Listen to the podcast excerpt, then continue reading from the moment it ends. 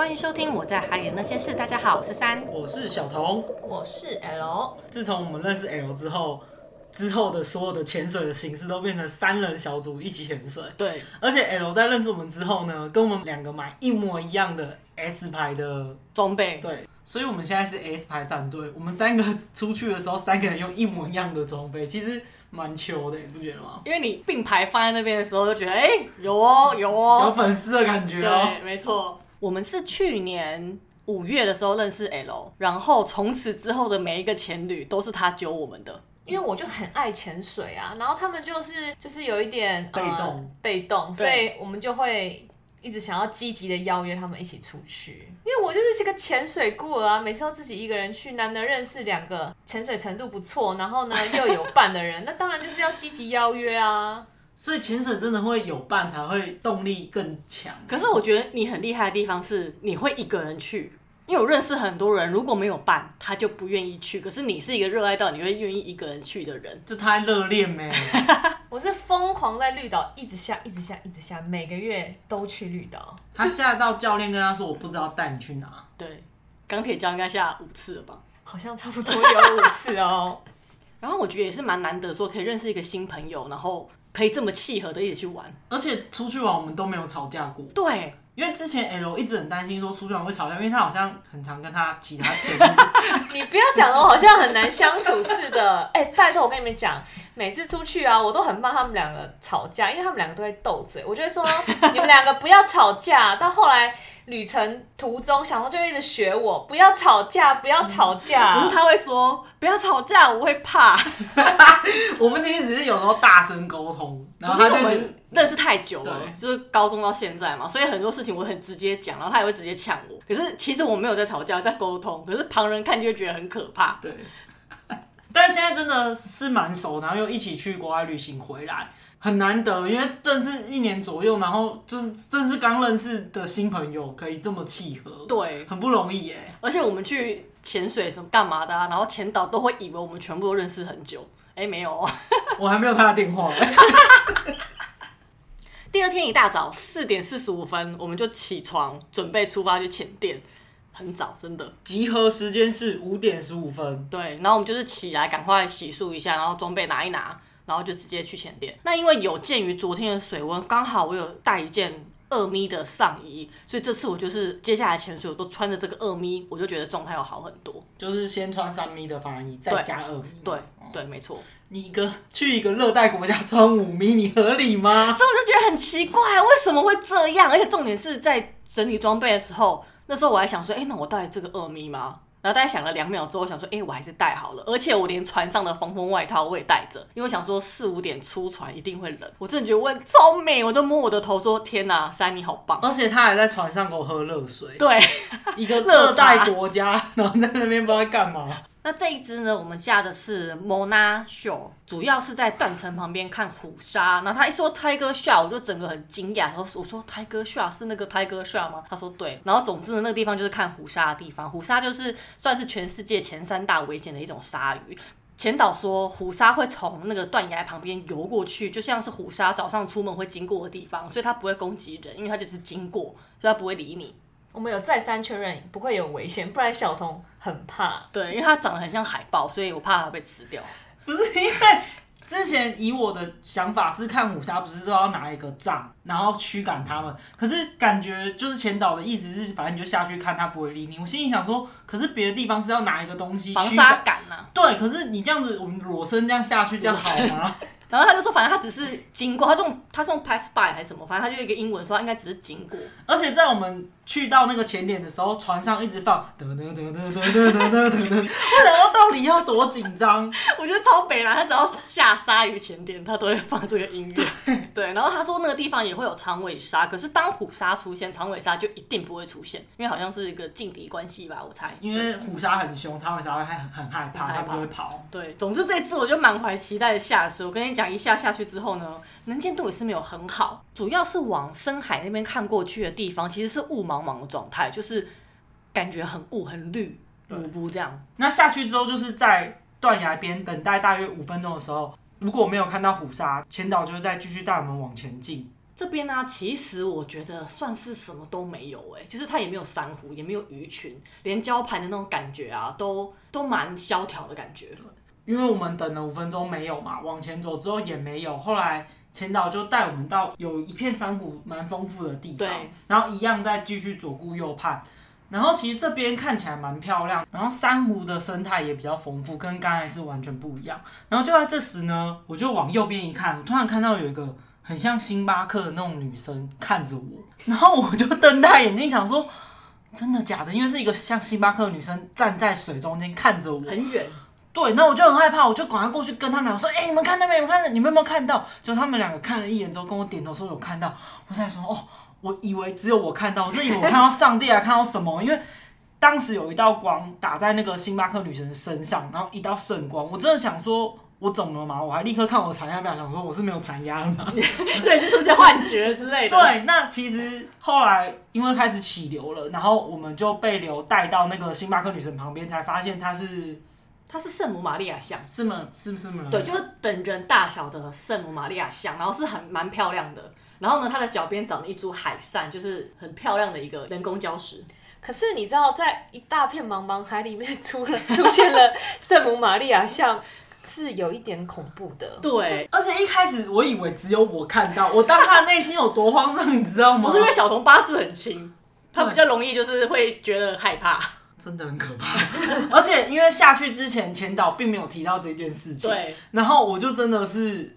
幸好你们两个有看到，我真的觉得阿弥陀佛。我们应该要骗他的。我们说没有啊，有吗？没有啊，哪里？真的会吓疯，我真的会立刻先出水。你就西撒上去了。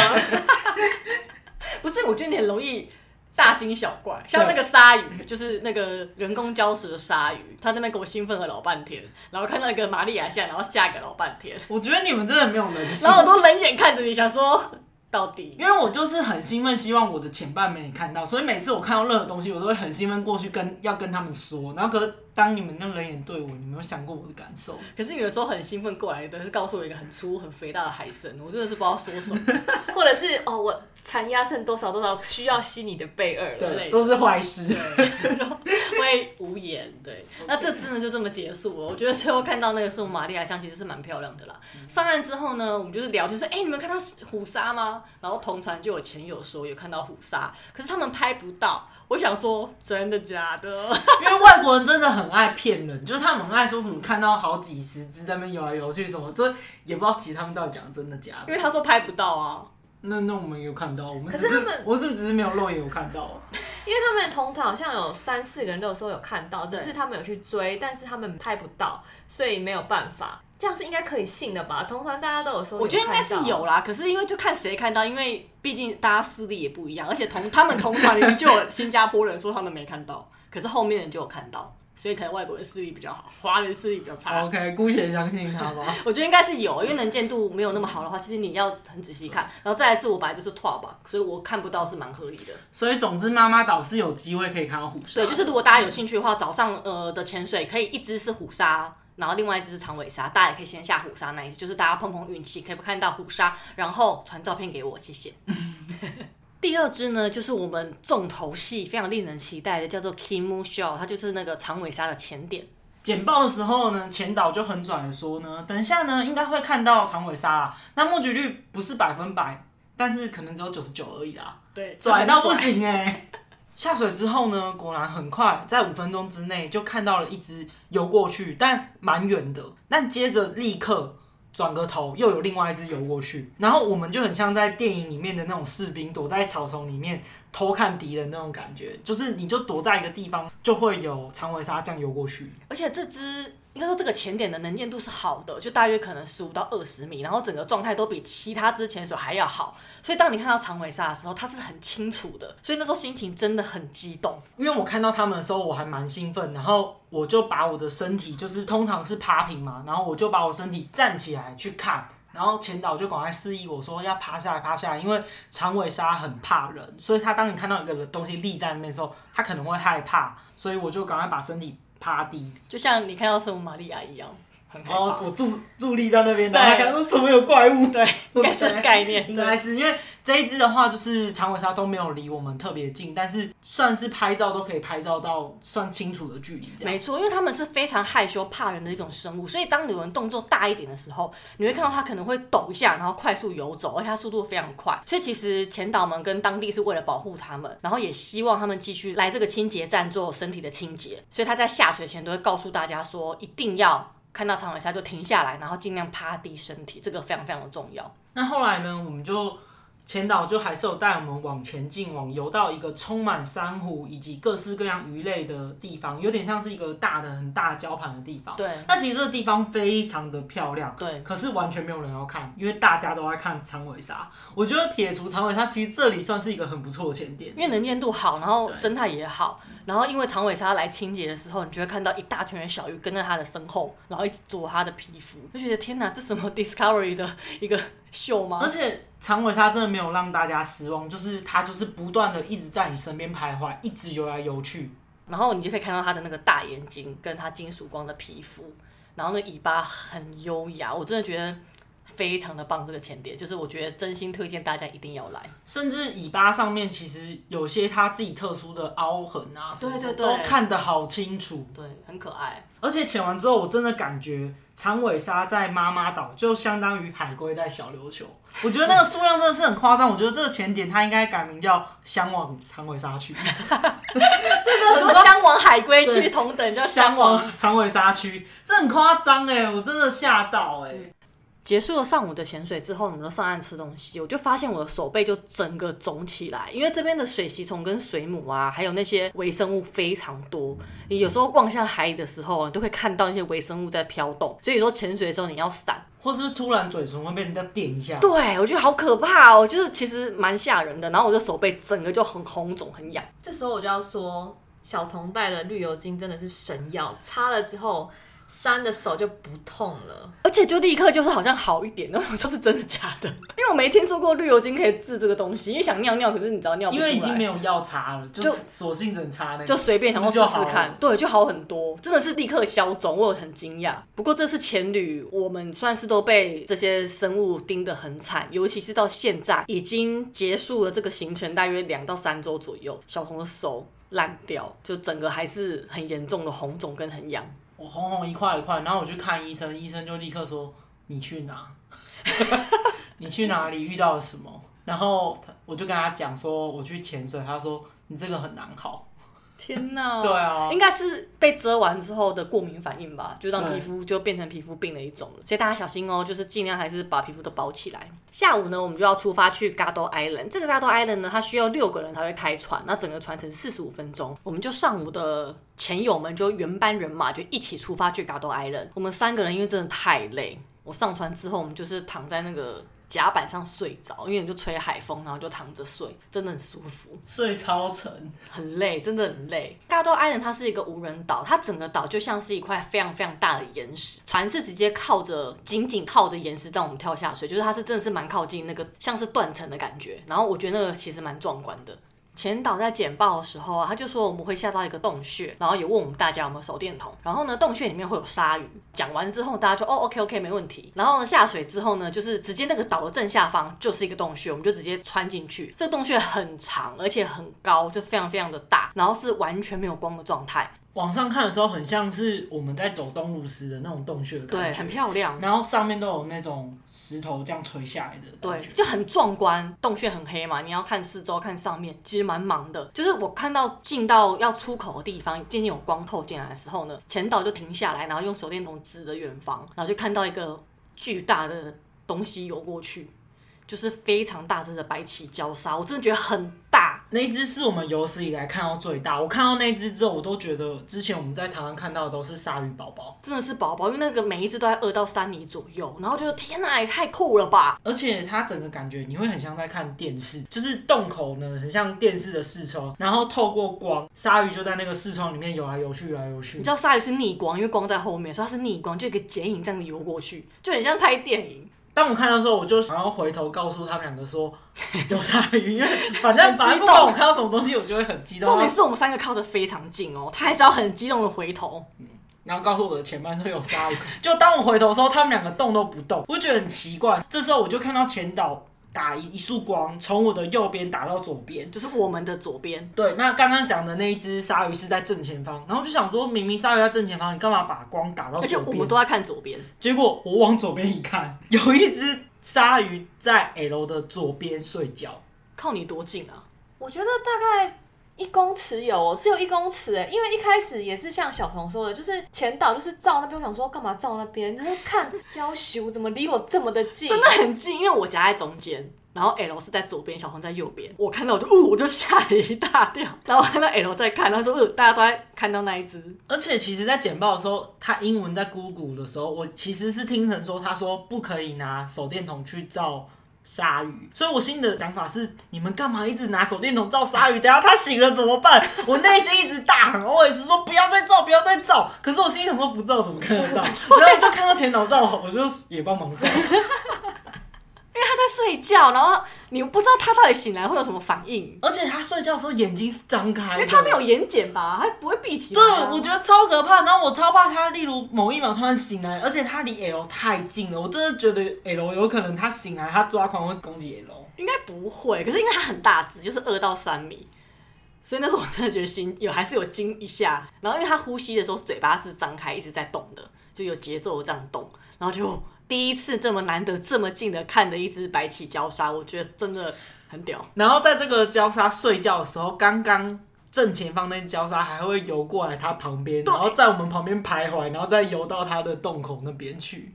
那整个视觉的响应真的是很夸张的那种感觉。对，而且因为后来像我在中间嘛，所以我的相机其实没办法拍的很明确。然后前导就哎、欸，大家拍够了，你们两个就先走了。然后我想说不行，那我要留下来拍，就剩下我一个人，跟我后面好像还有一个印度的前导，他就在我后面。然后呢，我就拍，可是当下我不知道印度前导在我后面，我以为整个洞穴只剩下我一个人，所以我真的很害怕。然后他说，其实也不是怕他咬我，就是只是说因为这空间很未知，然后。未知的生物，所以我还是会心里会惊惊，所以我就赶快拿手电筒照它，然后录我想要的画面。可是因为我录不好，因为这是一切都是很可怕的状态。因为很忙，你要打光，你要录影，对，然后又要担心有什么奇怪的。对，因为在黑暗的空间中，你真的伸手不见五指状态。而且你趴在洞穴底，嗯，你其实不知道你的肚子、身体下面是什么。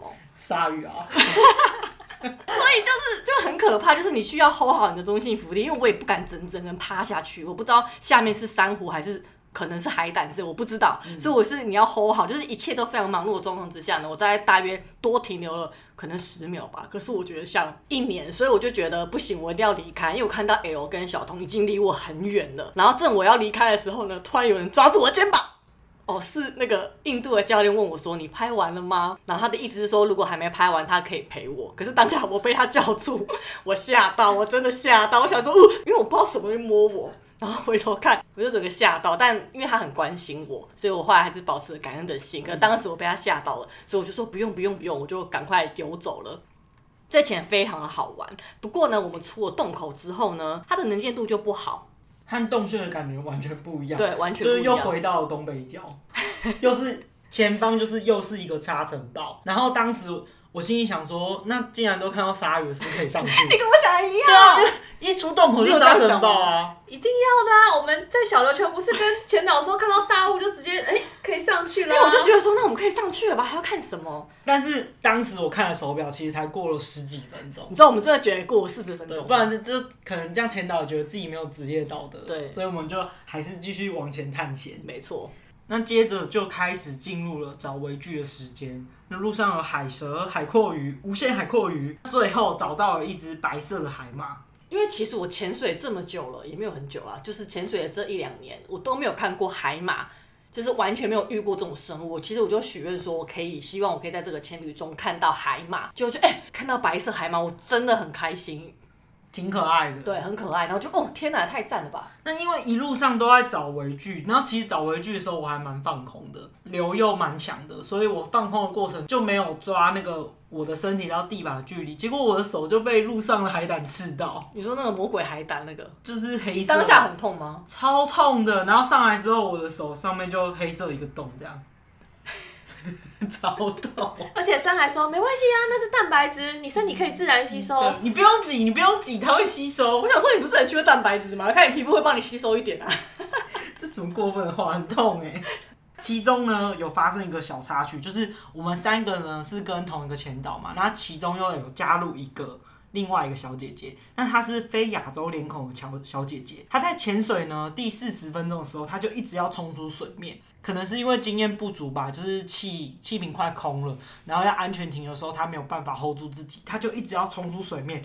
所以前导呢就立刻帅气的表演水中脱掉他的 BCD，因为他把 BCD 脱掉之后，他要拿他那个气瓶上面有多一块的配重，他要给他。那他脱掉之后，他配重给他，可是。这个非亚洲脸孔的小姐姐，她还是没办法 hold 住自己。那最后的画面呢，是前导一手抓着石头，然后另外一只手抓着小姐姐，然后两个人的屁股都是要往海平面飞上去的状态，在安全停留。真的很惨，因为那个小姐姐吨数不小，所以。真的很辛苦，看到前导是真的很辛苦，然后因为我们三个安全停留，我们就悬浮在那边看戏，就想说太辛苦了，真的很辛苦哎。很久没有看到有人在水中表演拖 BCD，就是哦对，突然看到他这样，还是觉得他蛮帅。他们是倒立的方式做完安全停留，哎，你知道那画面有多就是惊悚吗？我觉得很辛苦，所以大家真的配重还是要带足够啦，因为你。带太多，你还可以充气，让自己可以浮一点。可是你带不够，你真的要飞上去，你很难下来。回到船上稍作休息之后呢，我们就是下第四支。这支呢也是在 Gado Island 附近。那下潜之后呢，因为能见度更差，然后流也是强的，所以我就在放空。然后我们就一直往前游，然后往前游的时候，突然看到有一个人回头去。找一株海扇，然后他们那个样式跟他拿出来的道具就是什么放大镜啊、跟手电筒啊，还有微距的相机啊。他说啊，一定是豆丁。之后呢，我们就顶流，然后趴在地上等。然后呢，在顶流的过程当中，就看他一直在找，因为他拿放大镜嘛。然后潜导找到之后呢，就立刻先冲过去看。我就隔着放大镜，我找了蛮久，大概十秒吧，我就看到一只豆丁海马，它真的非常小，真的不能有老花眼。就是需要吃叶黄素顾眼睛，所以透过放大镜还是非常小。放大镜是大的，可是你再看到那个本人，他就是真的是小不拉几的，真的跟蚂蚁差不多吧。而且你一闪神就会找不到。因为我跟 L 都有过去看，因为我们轮流过去看。我看了大概三十秒，他刚才十几秒就看到，我看三十秒我都看不到。我也是看了三十几秒看不到，所以我就放弃了。后来那个印度。导潜这一潜也跟我们一起，然后他也是先让我看看，我真的看不到，我就放弃，他就游过去，也很快就找到了。教练可能都有一个特别神奇的眼，可以找到特别小的微距。可是我真的觉得很难找，因为我第二次要找我就找不到，而且真的不能有老花，因为我现在年纪也开始就是可能就是不能有老花，那真的会看不到哎。而且因为当下在那边找的时候流又非常强，对，然后要一直踢过去看了三十秒之后没有看到。就也只好跟潜导说，假装有看到，因为他很有耐心，他就是一直要找给你看。然后那边流很强，我整个头发都被吹乱。然后我就心里想说，到底够了没？我就看不到，我不想看了。然后后来后来我就放弃之后，我就到旁边等嘛。然后到旁边等的时候，有其他的团友也要去看。然后我们三个就好好的趴在沙地上面，就稳稳的在那。后来那一潜上岸之后。同团的新加坡人就说：“刚刚水流那么强，你们三个怎么那么强，定在那边呢？” 他说：“好好夸张哦，我们根本没有办法在那边，我们一直被吹走。你们三个怎么可以定在那？” 我就说：“你就是把手指插到沙子里面啊，就可以了，或是对，就趴低压低应该就可以了。”但是那个水流真的太强，我真的觉得看不到就算了。可是我真的没想过我会在这边解锁豆丁海马，因为绿岛有，可是我从来没有看过。然后我居然在这边看到，我就觉得好开心。L，你有自信下一次又有人找给我们看，我们看得到吗？可是我在垦丁有看到哎、欸，哦对，这是你没看到啊？对耶，我有看到，我只是没找到。我有看到那一片啊。反正后来因为流开始更强了，我们就是直接就是顺着流就直接被吹走了。然后所以这一支就是在一片浅绿色雾雾的水中结束，就真的除了豆丁海马以外什么都没有。就是小童以他的立场来看，这一支就是什么都没有，就是头流很强。然后头发都被吹乱。对，结束之后呢，回到前店，我们就开始在讨论隔天要去哪里。因为 L 是一个国际观光大使，他就是英文不错，然后会跟大家闲聊，所以呢，就是大家的感情好像都变得有比较好。然后因为我跟小童就英文很烂，所以我们就一直跟新加坡的朋友们闲聊，讲华语。对，讲华语的，我们就是可以很放松的聊天。我们就一直很积极的想去一个远方叫做卡拉嘎马的岛。那这个岛呢，就是你看那个整个潜水的地图，它是在最南边，然后船程总共要七十分钟，重点是它要十六个人才能开船，所以新加坡人他们其实已经先问了这个价钱，然后包船啊这种形式的话，费用是多少，就变成是大家要多分摊这个船费的部分。那刚好呢，就是刚刚讲印度的潜水教练，因为他跟 L 聊得蛮开心的，所以当他知道这个岛可以去，然后大家在揪团的时候，他就很积极的帮我们凑团。所以加上新加坡朋友，我们总共凑到八个人来分摊这个船费。那其实这个浅店前面有一个板子，就会写明天要去哪个店，然后大家都会聚集在那边讨论说，那我们明天要去哪里哪里哪里？因为印度的潜水教练就很积极，所以他就会一直跟。前店的人讨论说，那我们就先去鲨鱼，然后再去无人岛，然后就大家就沟通，因为我们沟通人就聚集越来越多，然后就促成这个团有越来越多的机会能开成团。那最后就是因为印度的这个导游的积极，所以我们最后就真的有去这个卡拉嘎马岛。所以如果你今天人很少，你想要去我们说的这个岛，你就一直站在那个白板前面，然后一直在讲话，就会越来越多人围过来问你们要去哪。你就有可能成团，没错，而且大家因为已经都潜了几天了嘛，都在同一艘船，大家也不想重复潜点，所以变成是说一下船之后就到那个板子前面集合，是一个日常的行为。所以我觉得很棒，但前提当然是要有英文老师在。对对，就是英文要还是要好一点。然后因为他去这个卡拉嘎玛 Island，他又需要凑别的船，就不能是这家潜店的船，所以他需要更多的沟通。那我觉得这个印度潜水教练他就会帮忙想办法。潜水的第三天呢，我们早上两只直接 Kimu Island 长尾鲨看到宝。那这一只呢，就决定让摄影师小童拍摄，因为第一只是我拍的嘛，想说，哎、欸，给不同人拍，可能不同的画面、不同的角度，而且小童很会拍，我就准备要专心的看鲨鱼。这一次的下水点呢，就是在昨天到达那个珊瑚平台，直接下去就是珊瑚平台。下去之后水很清，能见度好，所以不到五分钟的时候，第一只就出现了。那这一次呢，我们说好就是，如果看到长尾鲨的时候，就是要趴地，因为昨天呢，我看到长尾鲨很兴奋，我有卡起来嘛，所以这一次就是我看到它，我就趴地，然后我就发现呢，长尾鲨跟昨天相比，离我更近，嗯，所以我真的超级兴奋，然后拍到画面也很棒。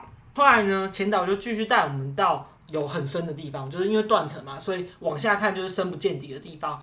然后呢，前导就会指着一个黑色深蓝的地方指过去，指过去我一看，明明就什么都没有，可是过了大约十秒，就会有长尾鲨从他指的地方游过来。因为前导感觉好像他们都经验很老道，他们知道鲨鱼怎么游，所以他可以判断说鲨鱼会从哪边到哪边，然后他会很明确的带我们到那个地方去等，就他真的是很棒。我们就大约在三十米的地方做停留，然后在停留的过程就是一直不断有长尾鲨从深海处窜上来，最高纪录同时有看到三只交汇。然后好几只一直从我面前游过去，这样子很近哦，导致我就拍摄的时候一直很兴奋，很兴奋。然后甚至因为在拍摄的时候，我不想要有气泡去影响到我的拍摄，我就一直憋气。结果我耳压就出现状况了，耳压超痛。然后我还要在三十米的地方往上回到二十米以内去做平衡，我耳朵才好一点。这么严重？对，你们都没发现，因为你们只顾着一直看长尾鲨。其实我耳压有问题哦。然后因为当时太深了，我做耳压平衡的时候，我没办法把我的耳膜给吐出来，已经鼓不出来了，太深了，对，鼓不出来了，所以我只好往上。但其实这真的是我第一次这样，然后我也发现我往上的时候，耳膜就渐渐鼓了出来。所以如果大家有遇到在深海耳膜鼓不出来的时候，真的不要紧张，就是让自己的深度往上一点，耳膜就可以鼓出来。对，这蛮重要的，因为像我就耳膜破掉的经验嘛。所以就是我没有做好耳压平衡，所以耳压平衡这件事情啊，就是不要忘记。后来呢，开始一直不断的长尾鲨，一直不断冒出，不断冒出，大约玩了三十分钟之后，手表就会响提示你说三十分钟。这时候我就看了我的产压，因为我有习惯，就是三十分钟叫的时候我就看产压，竟然只剩八十。以我们前几天经验去看，通常玩三十分钟的时候，你的产压大概还会剩一百一或一百二。然后我剩八十的这时候，你们剩多少？因为他说他剩八十，他说哈，然后就看一下我自己的，我还有一百四，我大概记得好像剩一百二还是一百三。对，就是以之前的经验，而且因为在前两天的经验，就是我的残压跟他们都差不多，我根本不会觉得我怎么了。然后剩八十的时候，我就立刻去跟前导说我剩八十，然后前导就看了我再比了一次，就是你残压剩多少那种手势，我就再跟他比是八十，然后他就点头说他知道。然后后来呢，又过了五分钟，前导就有点游过来，我猜他应该是想要叫我吸他的贝勒，因为通常可以玩四十到五十分钟嘛，三跟 L 都还有很多的残压，所以我猜前导应该也觉得就先吸贝勒不用上去。然后我看他过来想要叫我吸他贝勒的时候，我就立刻看着他三说：“我吸他的就好。”然后我就立刻把三的贝勒拿过来吸。没有，我跟你说，很夸张的是。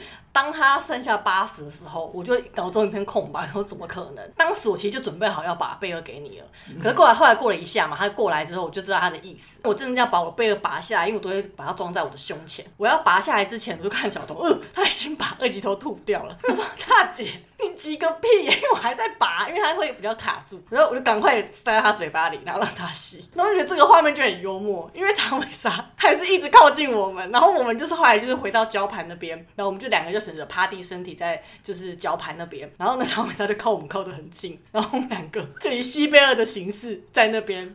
然后很荒谬的是，我们在西贝勒的时候，L 还在帮我们测路，就是边西贝勒边有长尾鲨在我们身边游来游去。然后呢，在西贝勒的时候，同船有另外一个前导，一个女生的前导，她看到我在西贝勒，她露出疑惑的表情，因为那边其实不深嘛，就是大概十几二十米。才三十几分钟，其实不应该吸贝勒。他看到吸贝勒，他就立刻问他的团友说：“你你剩几把？你剩几把？”然后他团友跟他说还有一百多，然后他就很放心，因为他想说总会有个人在吸贝勒，我的团友是不是没有气了？所以你真的不能看大雾。我不是不能看大雾，我是不能拍照。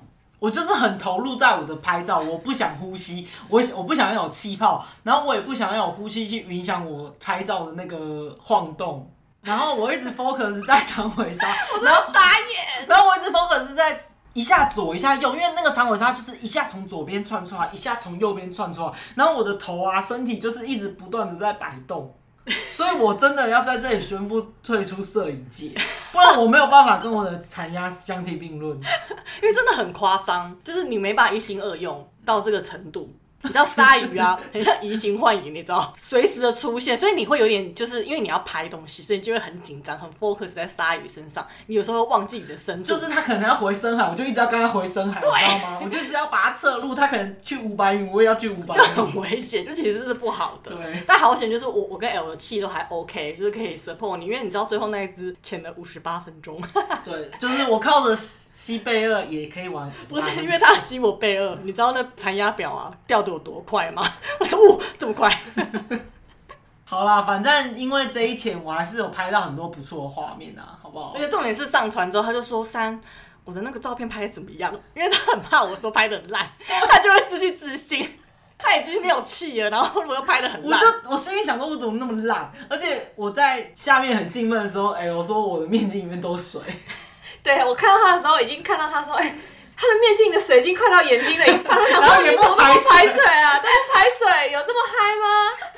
因为你没有空，对不对？我就是呃，包个在长尾鲨身上，而且你没有 care 水在面镜里没有，你有自觉吗？你有感觉到水在你的面镜吗？完全没有，我真的不知道。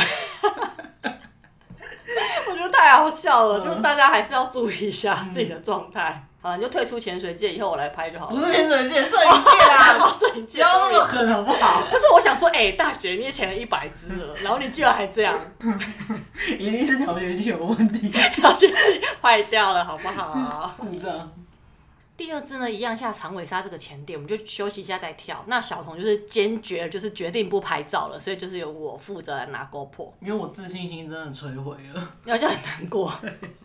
因为这是我们第三支看长尾鲨，所以我觉得稍稍我们自己也有点了解长尾鲨游的方式跟这个潜点的状态，那我觉得拍起来就轻松很多。而且这一潜呢、啊，因为我们都了解长尾鲨的状态，所以其实他们靠近的时候，我们大概都知道要怎么样的姿势，它才会离我们越来越近。对，那有一只的时候，长尾鲨真的离我超级近。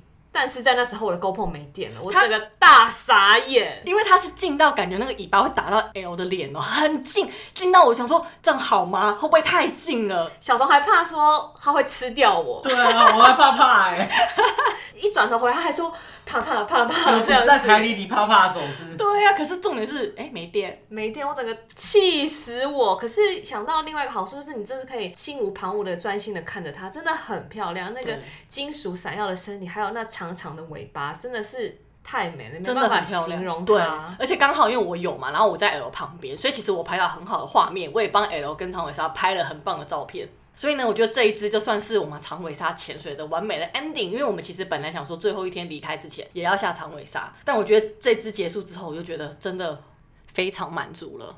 但我觉得来这个前点，老实说，我觉得还是要有点中性浮力的能力，因为它除了说你在断崖处的地方会到三十米，那个状态其实会比较不舒服，因为你深度比较大，你又要悬浮在那边，然后你又有东西要看，所以我觉得那个状态跟你后来回到礁盘那边的时候，因为它其实礁盘的生态是很丰富的，像是珊瑚啊，或是魔鬼海胆，还有一些软珊瑚都很多。那有时候你在看长尾鲨，你停下来的时候，你其实不太能选择你在哪里停下来，所以有时候你身下是有很多生物的，那你又必须要悬浮，而且尽量的趴低身体，又不要碰到下面的东西，你又要看长尾鲨，你又要拍照，其实真的很忙。我觉得后来我在拍的时候，我真的是屏气凝神。非常专注在呼吸跟拍照，我觉得那个有一点点辛苦。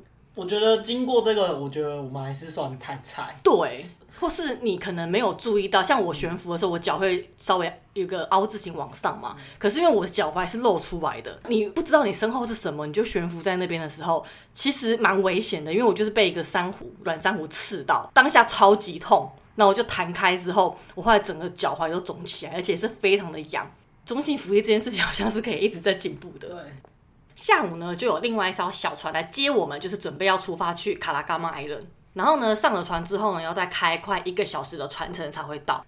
看到那个小岛的时候，我想说这是什么仙境吗？因为卡拉嘎玛它也是一座沙洲，而且它的海水很明显，因为那个海底的东西不同，所以会分成淡蓝色跟湛蓝色，超级漂亮，就是一个很棒、很像仙境的地方。我们一到了之后呢，就立刻就下潜。那这边主要潜的是断层区，能见度其实还不错。我觉得这里的能见度才是我熟悉的菲律宾。哦，对，就它整个清澈度就很像是，比较像很像平民版的巴里卡萨。巴里卡萨它的整个生态更丰富，然后这边是水很清晰，但是生态没那么丰富，但是很像就是平民版的感觉。对，这边也是主要看断层上的小生物啊，就是蛮舒服的一个潜水。但是到了断层带的地方，水温会突然骤降。对。眼前又会出现那种很像烧开水的那种感觉，就是你就知道过去烧开水的地方就是会很冷。对，就是那个水温会有落差。我觉得后来好像潜到后面都会发现说，只要水深超过二十二米以下，就会开始水温变蛮低的。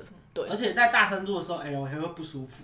对，我觉得可能是因为已经最后几只了，这个地方又没什么东西可以看，我就觉得有点想要上去，所以 就一直不是很舒服。嗯，没错。那上船之后呢，我就看到午餐已经准备好了。我跟你讲，看起来非常棒，有咖喱啊、烤肉那些炒面那一些，还有那个臭臭的面，但是它吃起来竟然不臭，而且很好吃。对。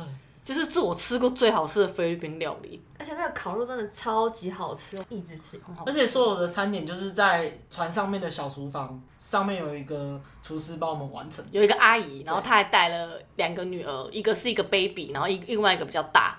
他们都是海女，我觉得很赞。对，可是重点是他们煮的东西太好吃了。对，这才是真正的食物啊！我就不信那些餐厅他们会觉得好吃。所以其实我吃到这个对菲律宾食物又有改观，或许只是我们之前没有吃到好吃。没错，而且这一次吃午餐，我们是直接上岛，就是直接靠在卡拉嘎玛 Island 这个岛上，然后我们想说，那我们就吃完再下岛去玩。而且他一个人分配一瓶可乐。很爽，然后我们就是很快乐的吃完之后呢，我们就直接下船去玩。这边的海水就是很透很蓝，而且就是你在沙滩就可以看到鱼，就很棒。我们就停在那个船的旁边玩水。下船的时候，同团的。印度姐姐就大喊：“This is life！” 真的，真的还是生活哎，真的超棒。嗯、然后那个岛很小，它就是很明确是一座观光岛，大概十五分钟可以走完。我们就在那边拍照啊，而且这边有个地方是那个很像摩西分海，就是你知道沙滩，然后有海水在那边，然后很美。然后我们就是在那边拍照啊，然后大约让我们休息一个小时的时间，然后再上船这样。对，所以等于你可以一个小时在那边观光，真的不错。比较有旅行的感觉，而且你还可以在沙滩上面玩水啦，就是不是潜水啦，就是真的是那种戏水的感觉，就是泼水那一种。对。可是我觉得很可惜，因为我们潜水完很狼狈，要不然我这边真的是一座完美岛。对。结束了快乐的水面行程，我们就来到了今天的最后一支，这支也是断层，然后可能是因为下午就是水温又开始，我觉得我个人觉得比较低，然后我就有点不舒服，然后我的脚底板就一直。抽筋，就一跳水之后就开始抽筋，然后因为他在脚底板，所以那个位置其实很难拉开。然后 L 跟小童就一直来救我，因为我总共抽了三次有时候眼神死，因为你抽筋之后，你就不太敢踢水，然后就很烦。我跟人有在海里配合的很好，就一个扶着你上半身，然后一个去拉你的脚。对，我觉得我们真的很棒。然后重点是前一前我们在看那个断层的东西之后呢，哎，我就示意我，我们就发现小童的气瓶带整个松脱，气瓶就飞起来。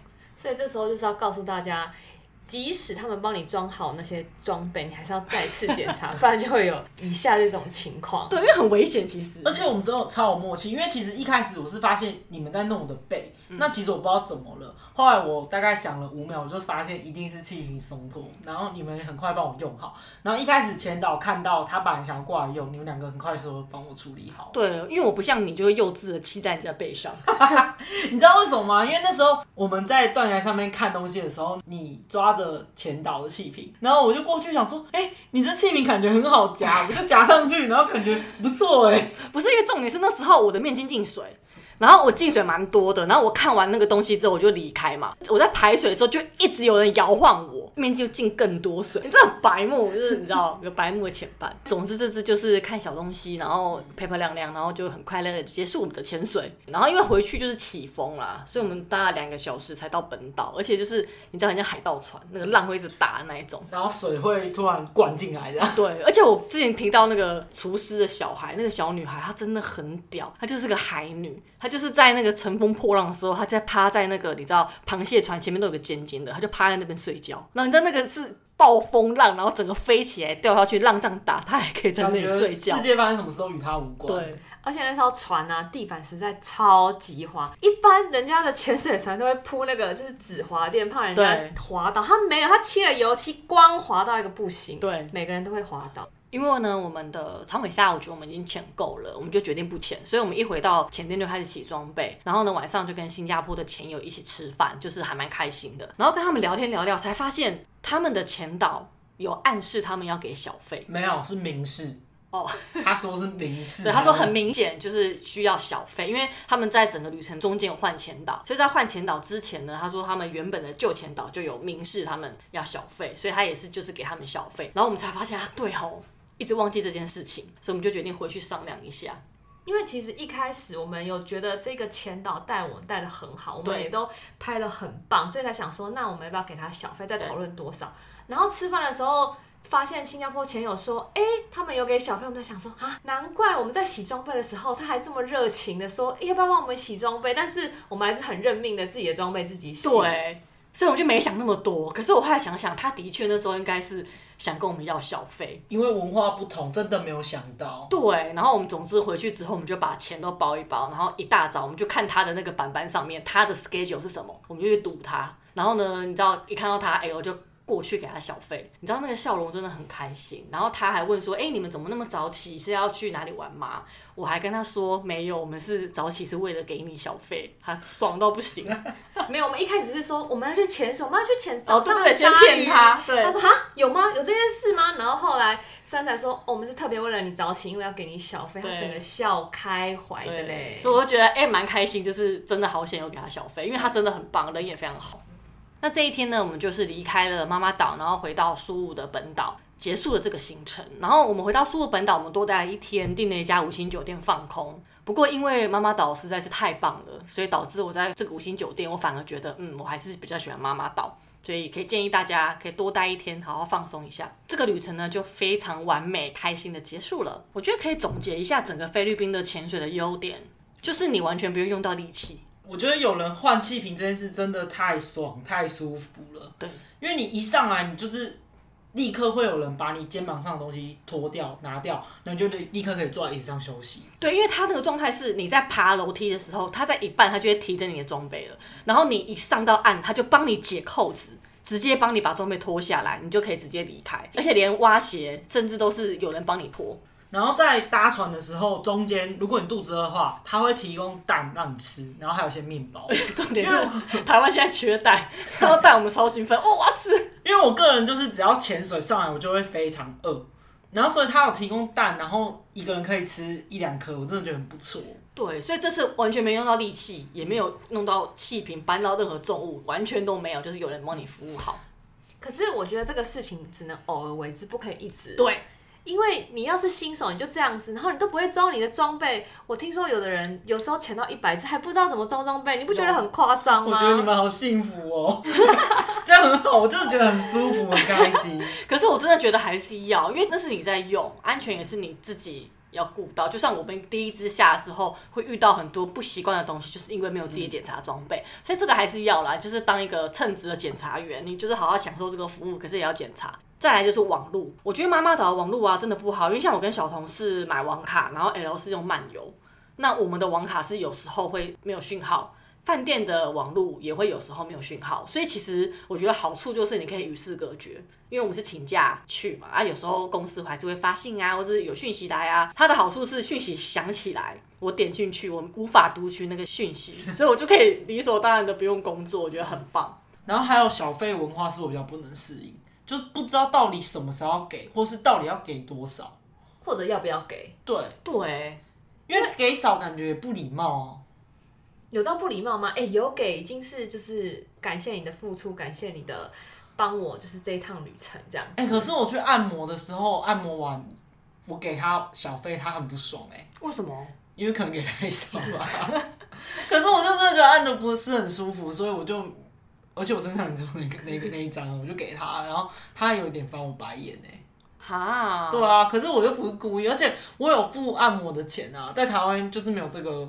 文化，因为其实我们去查菲律宾的文化，它也没有所谓的小费制度，就是菲律宾连当地人是没有这个东西的，所以这个很明显是给我们外国人使用。应该是说，因为在妈妈岛好多欧洲人去为了这个岛来看长尾鲨，所以他们那边的人本来就习惯付小费，所以可能菲律宾人这时候也被养坏了，觉得对啊，欧洲人就会给我们小费啊，你也是观光客，你怎么不给？对，所以就会有这种。哎，为什么他有给你没给？然后你还给这么少，然后就会不平衡。对，因为我宁愿就是你跟我一个公定价格，例如像可能美国就是十趴或十五趴，你最少给到多少，他至少不会有怨言或想法。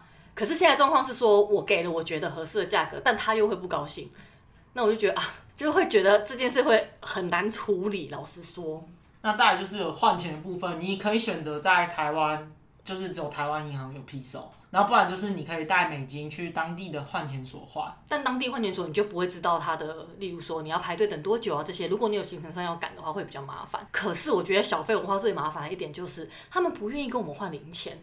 对，就是例如说，我拿一百块或是五百块，我想要跟别人换零钱来给小费，他不会愿意。没有一个人，我们遇到没有一个人愿意跟我们换，包含商店啊、酒店啊、餐厅都没有，包含拿很多小费的那个人，他也不愿意。对，例如班行李，他不是身上很多小费吗？你跟他拿大张去换他身上的所有小张，他都不要。所以我们就更难给小费，因为就我们没有零钱。可是老实说，我觉得我们也不是吝啬要给的，只是我觉得要有一个规范，而且加上我之前在菲律宾的经验就没有很好。就是会有点偷钱啊，对啊，或是被人家强迫我要被服务，就例如抢我的行李，然后要强迫要服务我。那我就会觉得啊，怎么办？因为回程的时候下船，又有一位哥哥来把我的行李抢走，对，然后他就把我行李一直往一个车子那边推，然后其实我当下一直以为是我们订车的人来帮我推车，可是三就一直说你白痴哦，他怎么知道你是谁？你快去把你行李抢回来。对，因为他就推着他行李跑得非常的远，我就说他偷走怎么办？然后还是你认识他吗？我都不知道他就一直一副 follow me 的样子啊，因为他就觉得你会上他的车，你会给他小费，你会砸他的车啊。对，后来我就把我行李抢来。给他小费之后，然后你又给他小费？有啊，他帮我搬行李啊。Oh. 对啊，可是他原本应该是想说推着我行李可以去上他的车，载我们到机场之类的。对，应该是对对对。所以我觉得这个大家也要想一下，就是我觉得零钱要备足。至于你怎么备足，我觉得就是你在去妈妈岛之前，你一定要先去换零钱，包含去市区啊买东西、买水、买饮料，我觉得这是好方法，因为我们就是先这样子。但其他如果你真的没有零钱，那真的没有办法。再来是交通，因为它交通真的是蛮不方便的，所以我觉得大家如果可以的话，还是跟就是 K 系列的旅游待定平台先定好，比较安全。最后呢，你们会推荐自由行还是跟团啊？我觉得跟团比较爽，你就什么事情都不用做，你就放空就好了，人到就好了。对，你可能也不用 care 小费的事情，因为可能会都大家会一起。那小童觉得嘞？我觉得自由行还不错啊，我觉得还蛮喜欢，因为行程就是很弹性，然后不会被局限住。而且这一次我们自由行，整个船上就呈现共和国的状态，有新加坡人、印度人、美国澳洲、瑞典，然后托 L 小姐的福，就是她一直跟各国人聊天，对，然后知道他们从哪里来啊，做什么，然后甚至我们听到很多外国人旅游五个月，合理吗？你真的很难想象可以听到这件事，然后。尤其我们有遇到台湾团过去，然后他们就直接包了一艘船，船上整个都是台湾人，我就觉得，哎、欸，那我们船比起来好有趣哦，就整个船上都是不同的人种。对，就是你敢的话，你可以大聊天。可是你要想，可是我们只有三个人，那也是要透过别的散团才可以一起凑成这个团。那像有的点就是必须要比较多人去，那我们这个就是我们的劣势。对，可是你要看前团怎么安排，因为前团毕竟还是相对比较不自由，因为它一定以好安排为准。那自由行它好处就是你真的想去哪就去哪，因为例如说，如果说你要去可能卡拉加马岛的话，如果你这个前团还要再加钱，那就要看大家要不要同意加。